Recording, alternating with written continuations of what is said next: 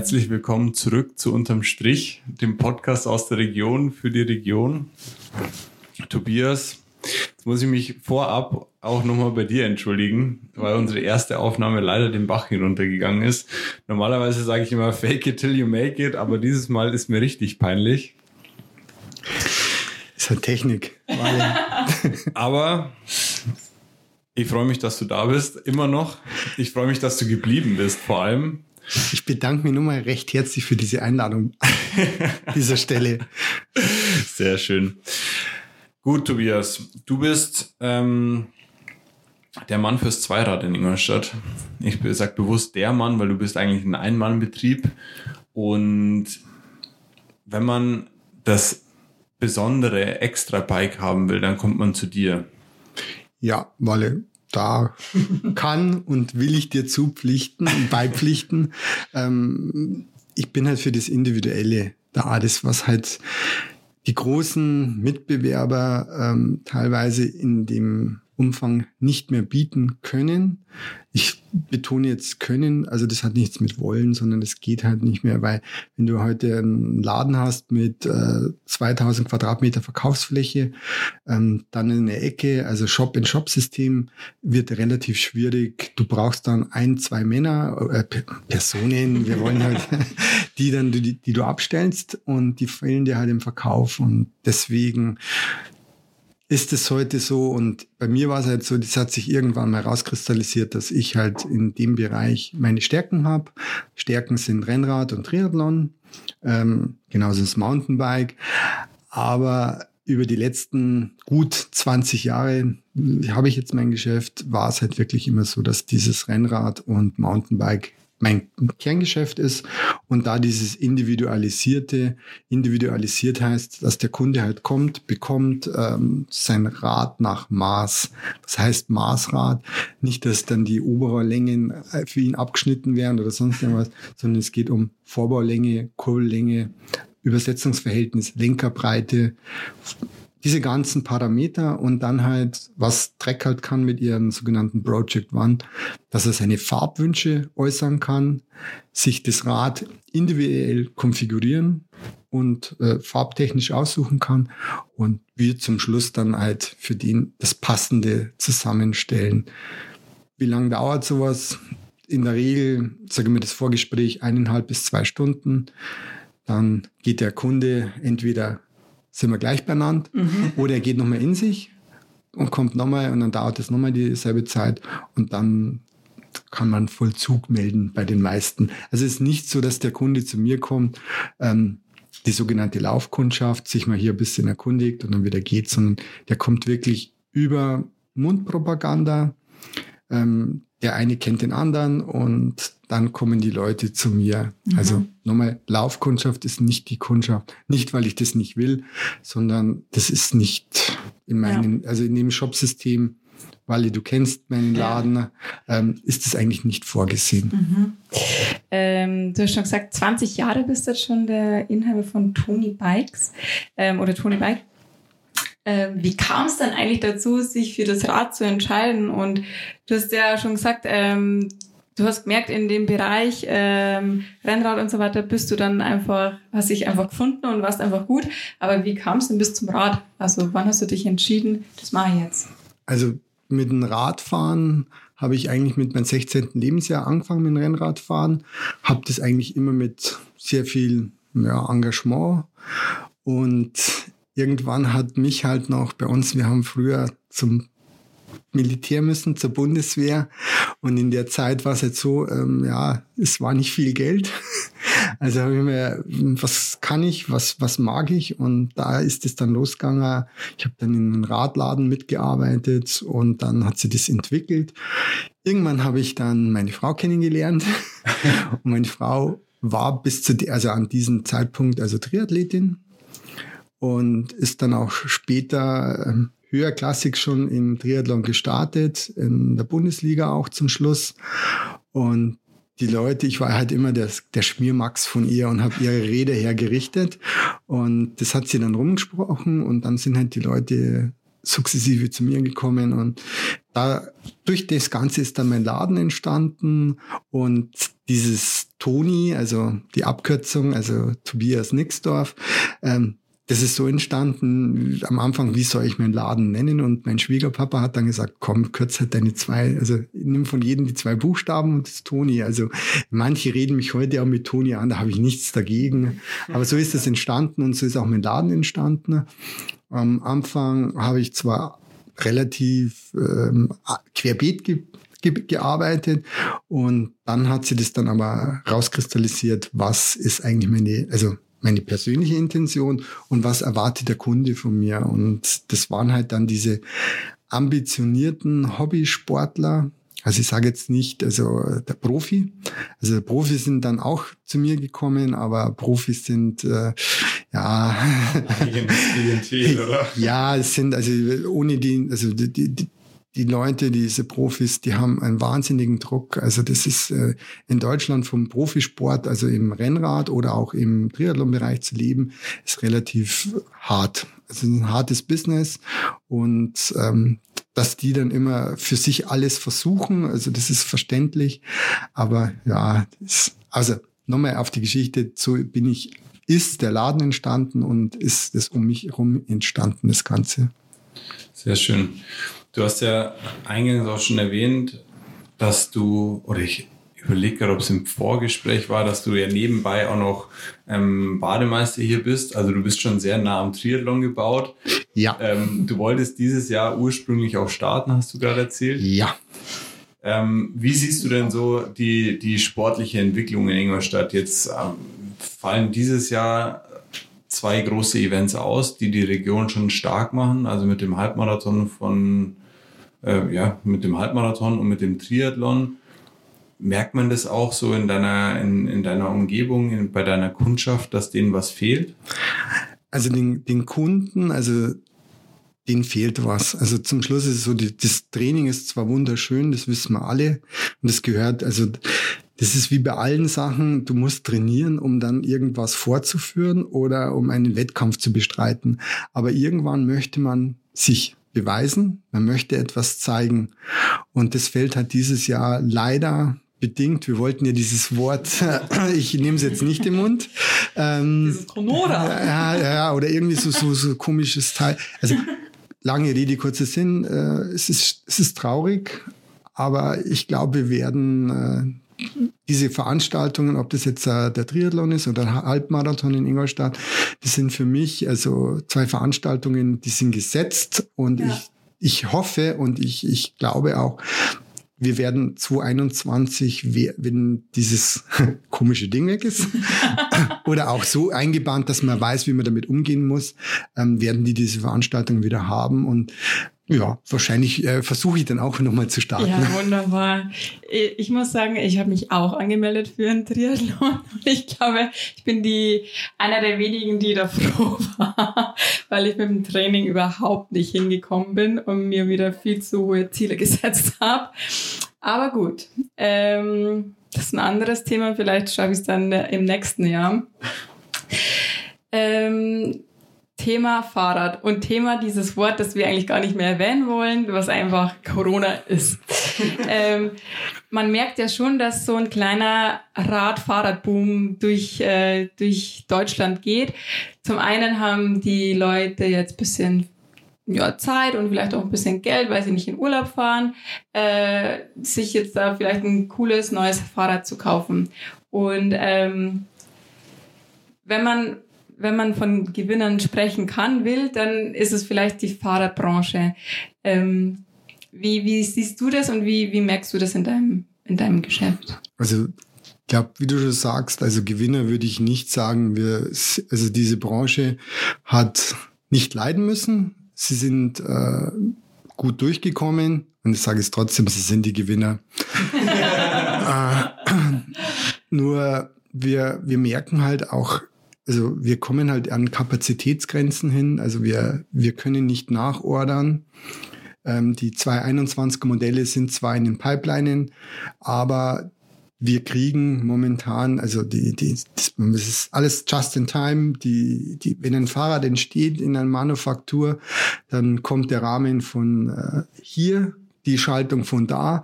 Und wenn die Verketten halt nicht funktionieren, und das ist wie in der Autobranche, dann kommt halt zum Schluss nicht das fertige Fahrrad vom Band runter.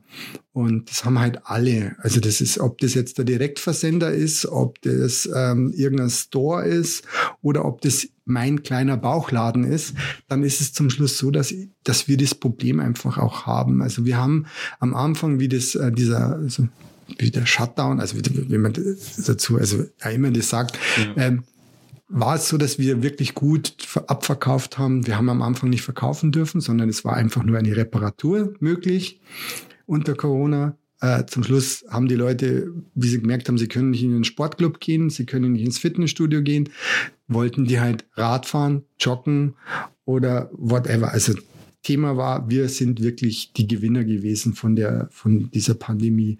Nur ich glaube, dass sie das jetzt alles ein bisschen neutralisiert für uns vielleicht auch generell vom sportlichen, von der sportlichen Seite, ob es jetzt Laufen ist, ob es Schwimmen ist, ob es Radfahren ist. Die Leute haben sich mal wieder zurückbesonnen, dass es diese Sportarten auch gibt. Und ich bin da von einem anderen Fuß her noch bedacht, weil ich sage, ich hoffe, dass die Vereine dadurch auch profitieren. Also das, äh, weil die nämlich auch in der momentanen Situation leiden. Also so viel zum Thema vielleicht einmal. Ja, kann ich mir durchaus vorstellen also ich mache halt selbst Triathlon, auch selbst beim, beim ESV Ingolstadt und ich muss sagen, ich glaube, die Vereine leiden wirklich darunter. Einerseits, weil sie durch diese ganzen Ausgangsbeschränkungen jetzt so dieses Vereinsleben erstmal nicht mehr so stattfindet, weil man sich natürlich auch auf äh, diversen Veranstaltungen treffen würde, sei es jetzt äh, Triathlon Ingolstadt oder Halbmarathon Ingolstadt. Das fällt alles weg. Aber ja, also ich hoffe wirklich, dass es schnellstmöglich zurückkommt um über, aber über ein positives Thema vielleicht zu sprechen. Wie ist es denn eigentlich dazu gekommen, dass du genau Treckhändler geworden bist und nicht, weiß ich nicht, Canyon zum Beispiel? Also, weil das war, ich war in dem Konzern eigentlich zuerst mit, der, mit einem Produkt behaftet. Es wird euch, den Jüngeren, nicht viel sagen. Das ist der Gary Klein. Gary Klein ist eigentlich der, ja, sagen wir mal, der Urvater von den schönen Alu-Bikes. Der hat äh, Rennräder, Mountainbikes gebaut und auch dieses Lackieren, was jetzt äh, Trek macht, hat er schon damals gemacht. Und dieser Konzern, also die Mutter Trek, hat damals dann Gary Klein aufgekauft. Und so bin ich mit Trek in Berührung gekommen, auch mit Gary Fischer. Gary Fischer ist der Urvater vom Mountainbike. Und das Ganze ist in diesen ähm, ja, eigentümergeführten Unternehmen Trek angesiedelt. Also das gehört ihnen. Auch Diamant gehört Trek. Und über die Schiene bin ich zu Trek gekommen und irgendwann war es halt einmal so, dass Klein mich als Händler, das, das, ich bin an meine Grenze gekommen und dann habe ich Trek mit ins Portfolio genommen und heute ist es eigentlich meine Kernmarke, dass ich, also ich habe zwar andere Marken auch schon mit drin gehabt im Geschäft, aber Trek ist das, wo ich mich am besten wiederfinde und auch meine Kunden. Und wenn man jetzt über die Jahre das sieht, dass ich das also für mich im Geschäft habe und die Kunden merken halt so eine Kontinuität. Ich bin da vielleicht ein bisschen so oldschool, dass ich sage, also nicht äh, zwei Jahre dieses Produkt und zwei Jahre ein anderes Produkt, sondern ich gehe da durch und verkaufen kann jeder. Ich sage mal, die großen Händler, also egal wer, jeder kann was verkaufen. Aber ich messe halt auch ein Unternehmen noch an der Garantie. Wie ist er gegenüber den Kunden und wie ist die Resonanz? Und da ist halt Dreck schon sehr weit vorne in meinen Augen. Es gibt Mitbewerber, also andere Firmen, die sind genauso, also die sind gut, aber die haben halt für mich halt nicht das. Aber das ist nicht das, dass ich sage, dass die schlecht sind. Also überhaupt nicht. Mhm. Und angenommen, ich würde jetzt zu dir kommen, zu dir in Tony Bike Laden und ähm, würde mir so ein ähm, Trackbike anschaffen wollen. Gibt es da irgendwie Dinge, die ich davor schon irgendwie wissen müsste, was ich so ungefähr will, oder findet das alles bei dir statt? Also im, im Grundsatz ist es ja so, also ob das jetzt ein Rennrad, Mountainbike, Triathlonrad, Trekkingrad, E-Bike, das Portfolio ist ja so riesengroß, also man sollte dann vorher schon mal wissen, will ich, will ich also Bio fahren oder will ich elektrisch fahren, weil wir mittlerweile, also auch im Rennradbereich haben wir Unterstützung. Ähm, am Anfang haben wir noch geschmunzelt, nur mittlerweile wissen wir, was das bedeutet. Ähm, hat seinen Sinn. Und jetzt wieder auf den Punkt von dir zu kommen, ja, du solltest eigentlich schon wissen, was du eigentlich an, an Fahrrad, also an Zweirad haben möchtest da auch im Kopf eine gewisse, hm, wie in jedem Lebenslage, was da, was willst du ausgeben, was ist mir das Ganze wert? Und dann steigen wir ein in die Beratung und ja, ich sage mal, diese Individualisierung, da gibt ja dieser Konfigurator, also wenn man jetzt, weil man muss nicht immer P1 kaufen, aber wenn man dann halt kommt und sagt, okay, die Oma hat mir jetzt da hier ein bisschen Geld gegeben und ich will mich ausleben und mir ist das was wert, weil das meine Lebensqualität ist, dann, ja, ja, dann äh, sind wir, kommen wir eigentlich relativ schnell zusammen. Was viele Menschen immer vergessen beim Radkauf, also ob es jetzt ein Rennrad oder ein Mountainbike, du hast ja nicht nur das nackte Rad, sondern man braucht dann noch mit dazu. Wir haben vorher schon mal das Thema Helm gehabt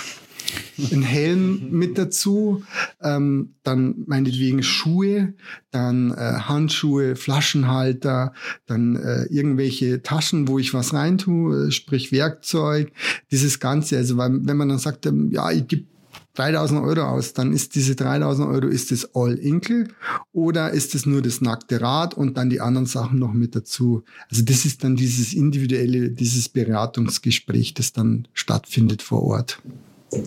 Du hast angesprochen, äh, oder wir hatten es vorhin angesprochen und es ist leider, wie eingangs erwähnt, noch nicht ganz drauf, ähm, dass der Helm immer mehr Thema wird. Merkst du sonst eine, eine Veränderung so im Fahrradverhalten der, der Leute, also jetzt auch konkret in Ingolstadt? Gibt es den Trend, dass die Leute mehr Rad fahren hier? Oder ja. wie, wie ist es so allgemein? Also mein, also das, das, das merkt man generell, also das Radfahren wird mehr in Ingolstadt. Die, das Thema Helm ist auch immer größer. Also sprich, du siehst, ähm, wenn wir jetzt, nehmen wir einfach zehn, dann haben Minimum, also sechs sechs bis sieben Leute haben einen Helm auf. Die ohne Helm werden das weniger. das ist dann dabei. nee, wir äh, pflegen oder wir schauen, dass wir uns da verbessern. Machen wir auch komplett Sinn. Aber ich glaube, unabhängig von Corona habe ich das Gefühl, dass auch generell in den letzten Jahren dieser Radelboom ein bisschen zugenommen hat. Ja, das ist, glaube ich, auch dem geschuldet, weil die Arbeitgeber, also mit Parkplatzsituationen, also wenn ich jetzt um, wir sitzen jetzt gerade hier bei 8020, ich weiß nicht, wie das bei euch geregelt ist für die Mitarbeiter mit einem Parkplatz. Ähm, es gibt ein paar Parkplätze, aber wir sind mittlerweile ein bisschen zu viele Mitarbeiter für diese Parkplätze. Genau. Und da ist das Thema Parkplatz. Also die, die ja. Räder, also ein Rad ist na klar auch, wenn man Holland anschaut, Räder können auch problematisch werden, wenn sie einmal zu viel wären. Da muss ein Konzept dann dahinter. Aber es ist generell, also vielleicht wie, vorher schon mal gesagt, wenn ich heute in der Früh in die Arbeit fahre, dann komme ich ein bisschen auf Touren, äh, atme noch mal ein bisschen was Frisches eventuell ein. Nein, generell Frischluft ist immer gut. Und wenn ich dann aus dem Büro rausgehe oder aus der Arbeit rausgehe, dann habe ich noch mal, bevor ich äh, wieder daheim ankomme, na, zehn Minuten, Viertelstunde für mich und komme auch wieder runter. Also das Fahrrad ist eigentlich das Fortbewegungsmittel in der Stadt für die Zukunft. Also ich glaube, dass dieses, also egal ob es jetzt Bio oder mit Elektro, es wird mhm. immer stärker. Auf deiner Homepage, die übrigens äh, sehr gut aussieht. Ja, ähm, wer hat die denn gesehen, gemacht? dass du das, äh, wie sagt man, die Initiative Jobbike oder ist es ein Programm oder ein Job Jobbike. Also das ist eine Firma, die bietet das an, muss der äh, Arbeitgeber aber auch mitmachen. Also was genau ist es? Also das wäre die Frage jetzt gewesen, was genau ist Jobbike und wie spielt das so ein bisschen mit in die also Jobbike, also all Detail, also derjenige, der sich für interessiert, sollte das bitte, weil es ist, also das geht ähm, in, in den Lohn mit rein. Es wird vom Lohn runtergerechnet. Du liest dieses Bike im Endeffekt, wird aber von deinem Lohn weggenommen. Du hast also es ist ein bisschen kompliziert, das Ganze. Zum Schluss aber für den Endverbraucher nicht. Nur deine Firma, also sprich, wo du angestellt bist, die muss bei diesem Jobbike überhaupt mitmachen. Also das muss die Lohnbuchhaltung, muss da mitspielen. Ähm, bringt dir was und du kannst dann nach der Zeit auch das Rad entweder rauskaufen mhm. Oder du gibst es wieder zurück. Also nicht mir zu den Händler, sondern zu der Firma Jobbike. Also das ist, das ist eigentlich runtergebrochen wie ein Leasing, also, ja. also günstigen Fahrrad zu bekommen, ja. ähm, wo du halt nicht auf einen Schlag meinetwegen 1200 oder 1500 ja. Euro auf den Tisch legen musst, sondern es ist ein kleiner Betrag. Es ist, sage mal, wie wenn du heute ins Fitnessstudio gehst, bekommst du dann dieses Rad. Also eine Möglichkeit im Endeffekt, dein Fahrrad über den Arbeitgeber zu finanzieren. Genau, über deinen eigenen Lohn. Also der, der nicht, dass der Arbeitgeber dir das finanziert, ja. sondern aber, ähm, der aber der hilft dir dabei, weil dein, also das hat mit Brutto-Netto-Einkommen was zu tun, das Ganze. Genau. Aber wenn derjenige, der sich dafür interessiert, sollte mal auf die Homepage von denen gehen, das wird relativ, also relativ, sage ich jetzt wieder, einfach erklärt, aber es ist ein bisschen, dass man sich einlesen muss. Mhm. Und das ist ein Zukunfts-, also ich kenne zum Beispiel die Firma Kessel bietet es an mhm. für ihre Arbeitgeber und es wird halt auch schon angenommen. Also da sind die, äh, ja, die Arbeitnehmer sind da froh drüber. Also machen immer mehr. Wäre vielleicht einmal für die Firma Audio interessant. Aber ich glaube, die wollen lieber Autos verkaufen. Ja, die haben anderes. Das wäre nett, wenn man da mit so einem Radlkonzept herkommt. äh, du hast schon gesagt, Ingolstadt entwickelt sich äh, langsam zu einer bisschen so einer Radlstadt oder radbegeisterten Stadt. Aber was kann Ingolstadt noch konkret tun, um irgendwie sich besser auf die Radlfahrer einzustellen? Also ich glaube, das, also generell, also wir, das Verkehrs, also die, die, dieses Verkehrsnetz, was wir momentan haben, ähm, da muss an einen, einigen Stellen nachgearbeitet werden. Es müssen auch Straßen, ja, wir haben so diese schnelle, also Radstrecken, die jetzt zum Beispiel in Süden zu mir auch rausführen, ähm, die da sind manche äh, Autofahrer relativ überfordert in meine Augen. ich, weil ich weiß nicht, ob du mir dabei pflichten kannst. Also das ist, äh, wo die dann auf einmal einfach drüber fahren, wo du sagst, hey, hallo, das ist eine Vorfahrtsstraße für mich als Radfahrer. Aber also die Stadt Ingolstadt tut was dafür wir werden, glaube ich, auch in den nächsten Jahren noch mehr erleben. Also das ist auch ähm, ja dem ganzen momentanen neuen Stadtrat vielleicht auch mit äh, der damit ja. beiträgt, dass wir ein bisschen grüner werden und ähm, das Auto ist wichtig, also in Ingolstadt, also wir leben von, von und mit Audi, aber das andere ist, also es kann nicht immer sein, dass das Auto das Allerwelts oder Allerheilmittel ist. Also es gibt auch andere Sachen. Und das Fahrrad ist für die Gesundheit und für die Fortbewegung in der Stadt wichtig. Und wenn man München, Nürnberg, Regensburg anschaut, die wir immer mehr in diese äh, Fahrradstraßen, Fahrradwege immer mehr investieren. Und in Ingolstadt wird das genauso passieren. Also Step by Step. und ich glaube, für jeden, der in, ja, mit dem Rad in die Arbeit fahren kann, der tut für sich was und für die Umwelt. Und ich glaube, das wollen wir alle, weil das, ist dieser Spruch, also Friday for Future, also ich, ich mit meinen 51, also ich möchte auch meinen, also eventuell meine Enkelkinder auch noch was Heiles übergeben. Und ich sage mir, mit dem Fahrrad hat man da eigentlich, ja, kann man viel für den Umweltschutz mit dazu tun, oder? Ja, auf jeden Fall. Mein schönstes Raderlebnis hatte ich in der Hinsicht eigentlich in Dänemark. Also ich habe da einerseits eine Zeit studiert und war dann nochmal in Kopenhagen. Ähm, und da ist es enorm angenehm, Rad zu fahren. Also ich bin noch nie so angenehm Rad gefahren. So alle Radfahrer halten sich zum Beispiel auch an die Regeln. Da wird nicht überholt unnötig an den Ampeln. Wenn da zehn Leute stehen, dann stellt sich der elfte hinten an. Aber genauso hatte ich bei den Autofahrern auch einfach das Gefühl, dass die quasi Rücksicht nehmen und diesen Konflikt, der ist hier ganz enorm, aber den, auch wenn wir den, wenn ich den jetzt hier in den Raum werfen würde, ich glaube, wir würden auch heute nicht lösen. Ähm, jetzt stehen zwar überall, ich glaube, also gestern oder vorgestern war ich noch eine kleine Runde fahren und steht ähm, fett am Ortsausgang, ja, zwei Meter außerhalb Platz lassen. Aber ich weiß nicht, hast du das Gefühl, dass das eingehalten wird? Nee, nee. Also es gibt Meistens wird es von denen eingehalten, die selber Rad fahren, ja. weil die auch wissen, was los ist. Ja. Aber in der Regel der also ich sage mal, das ist, um, ohne dass man jetzt jemandem zu nahe tritt, äh, das ist so diese Rambo-Methode teilweise. ja, es ist also äh, ein Auto, äh, wir wissen in der Rechtsprechung wird auch teilweise als Waffe bezeichnet und äh, der Stärkere und jetzt äh, du Radlfahrer, was machst du da? Nur es mhm. gibt ja eine Regel, wenn der, der Radweg oder dieser Weg nicht breiter ist wie zwei Meter, dann äh, darf ich auf der Straße fahren. Also es gibt ja eine Straßenverkehrsordnung, an die wir uns alle halten äh, müssen, nicht sollen, sondern müssen, sage ich jetzt betont. Ähm, und das machen halt einige ja. nicht. Also nur ich muss sagen, das, was du vorher von Kopenhagen, ich habe vor zwei Jahren war ich auch in Kopenhagen und ich habe das auch miterlebt. Aber da ist ja auch das, also ich, der generelle Umgang, also dieses typische Entschleunigter, also ja. das Ganze. Erstens das und ich glaube, die sind halt von, von der Radstadt an sich vielleicht schon ein bisschen weiter. Die Autofahrer sind ein bisschen sensibilisierter und bei uns geht es erst ein bisschen los jetzt schon langsam. Ich glaube, wir brauchen noch ein, zwei Jahre und dann können wir vielleicht schon alles so dahin. Ähm, genau, aber eigentlich würde ich ganz was anderes erzählen oder nochmal fragen. Ähm, aber was du ja vorher gesagt hast mit dem Rambo-Getue, ich als wenn ich Radl fahre, dann schimpfe ich über die Autofahrer. wenn ich aber dann im Auto sitze, dann denke ich mir, äh, scheiß Radlfahrer. aber wie gesagt, wir sind da im Wandel, glaube ich, in Ingolstadt und ähm, ja, es kommen immer mehr Radfahrer und ich glaube, da werden uns auch die Straßen oder den, den Radfahrern die Straßen gegeben.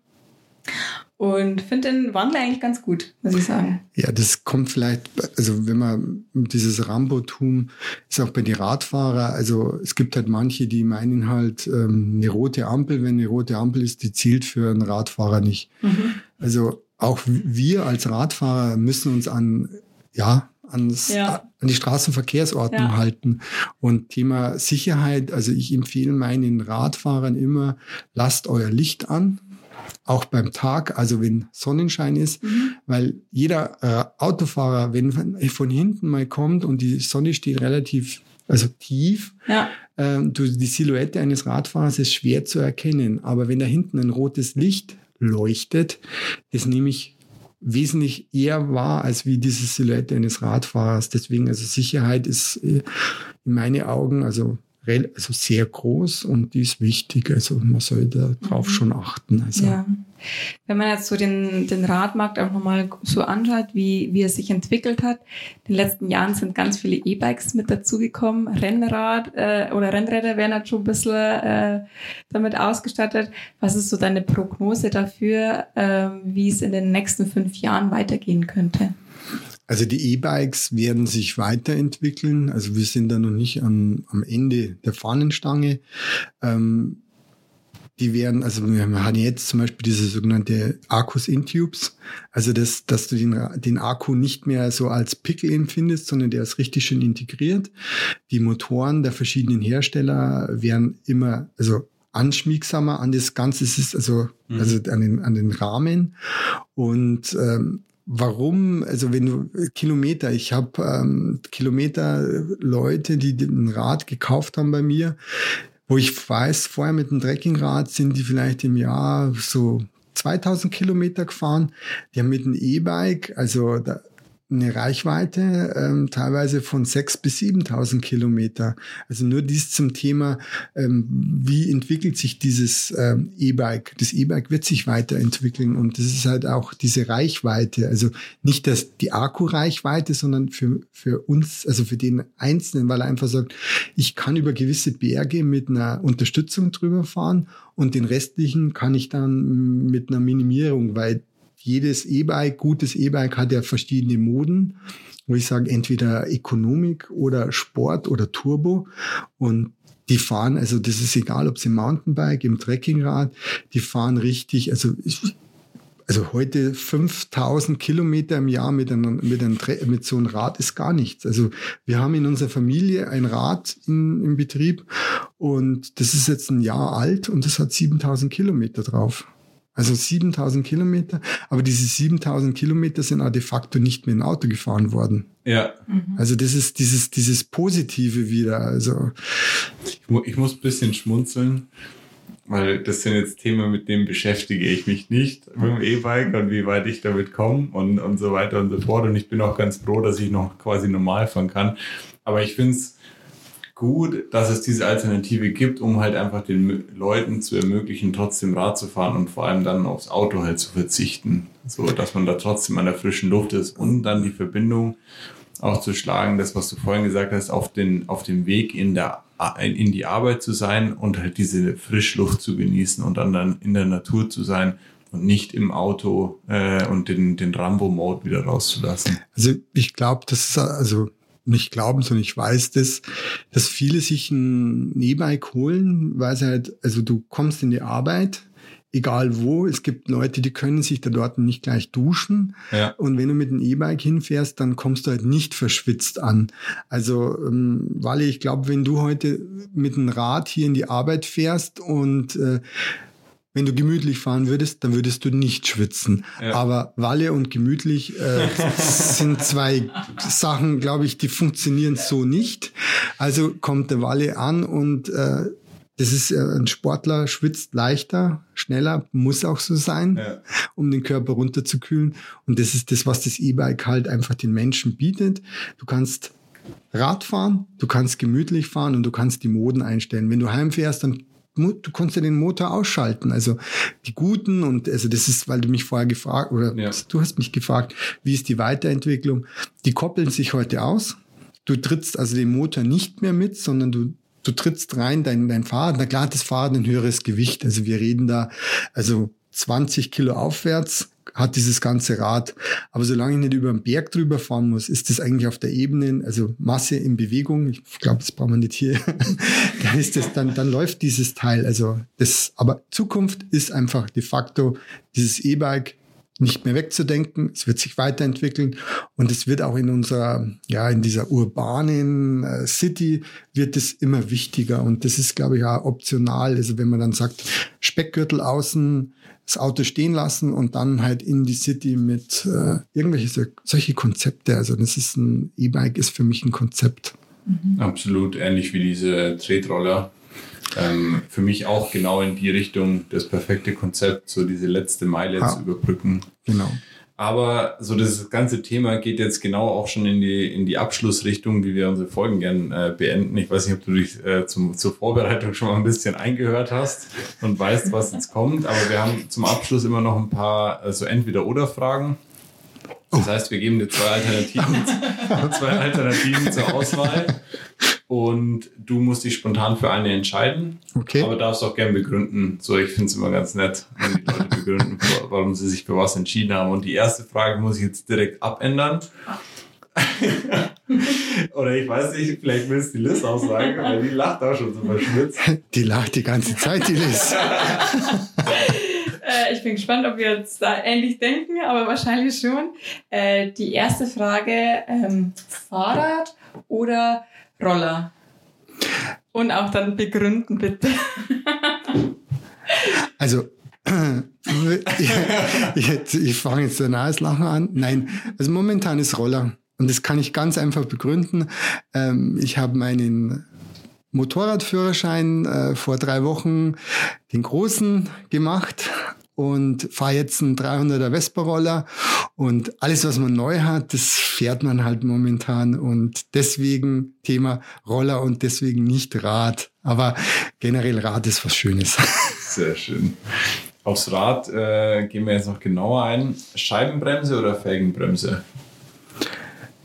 Scheibenbremse. Warum? Die Scheibenbremse ist einfach die Bremse der, also wird durch den Markt reguliert. Wir haben angefangen mit dem Mountainbike.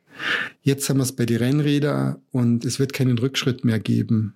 Also die äh, Felgenbremse wird de facto, vielleicht kriegt sie irgendwann mal so eine Renaissance, dass, dass das irgendwann einmal wiederkommt, aber momentan Scheibenbremse. Deswegen, also Erklärung.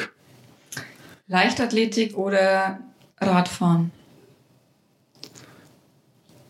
Boah, da muss ich jetzt aufpassen.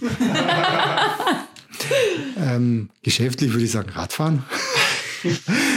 Privat und ähm, familiär sage ich Leichtathletik. Also keine klare Entscheidung. Darf ich nicht. Kann ich nicht. Aber ich bin ja hier als Tony Bike. Nein, Fahrrad. Dura Ace oder Ultegra?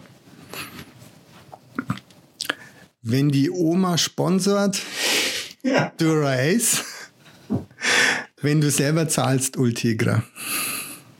Aber Liz, du, die will jetzt Ja. bestimmt wissen, was wir, wir reden hier um böhmische Dörfer. Das ist die Schaltgruppe. Also Schaltgruppe heißt, was im Rennrad, also alles, was an Schaltkomponente, Kurbelgarnitur, Schaltbremshebel, das gibt von der Firma Shimano, also verschiedene Typen. Da gibt's also die günstigere Variante ist die 105 von Shimano, dann kommt die Ultegra und dann die Dura Ace. Okay. Dura Ace ist so dieses Upper Class, so dieses ganz oben. Und äh, nur um mal eine, eine Preisrange, wenn du heute ein Rennrad kaufst mit einer Ultegra und dann sagst, du möchtest eine Dura Ace, dann sind da meistens zwischen 1500 und 2000 Euro Unterschied. Liebe. Ja, okay. okay. Also deswegen ähm, Thema, aber ihr wollt ja immer eine klare Aussage. Ja, genau. ähm, Ultegra. Mhm. Gestern, als ich mir die ähm, Black and White Fragen noch überlegt habe, da habe ich noch gegoogelt und hier Expertenwissen ausgepackt äh, und der Walle hat dann gesagt, nee, das fragen wir nicht, das fragen wir nicht, dann machen wir was anderes draus. Aber eine bisschen Expertenfrage von mir, Tubeless oder Schlauch? Also ich persönlich Schlauch. Finde ich auch angenehmer. Ja. Also ich mag es gern, wenn ich mir selber zu helfen, wenn ich mir selber helfen kann und wenn ich dann irgendwo in der Pampa bei, vorhin hatten wir es schon irgendwo im Moos stehe, dann finde ich es halt einfach geil, wenn du dir einen neuen Schlauch reinzimmerst und dann läuft das Ding wieder. Also konzeptionell ist dieses Tubeless ist eigentlich toll, funktioniert. Nur, Walle, du hast es genau richtig angesprochen, wenn ich draußen in der Pampa bin und jetzt sage ich mal, Walle, du bist technisch versiert, ähm, jetzt gehen wir nur mal äh, ohne, also weiblich, also egal, also es glaube ich, aber es hat nichts mit Frauen oder Männern zu tun. Du kannst dir selber teilweise nicht helfen und ähm, das ist, also, also vielleicht sagt ein Händlerkollege, nee, das sieht eher anders, aber das ist, glaube ich, eine, eine Philosophiefrage. Ja. Mountainbike ist es meistens nur noch tubeless.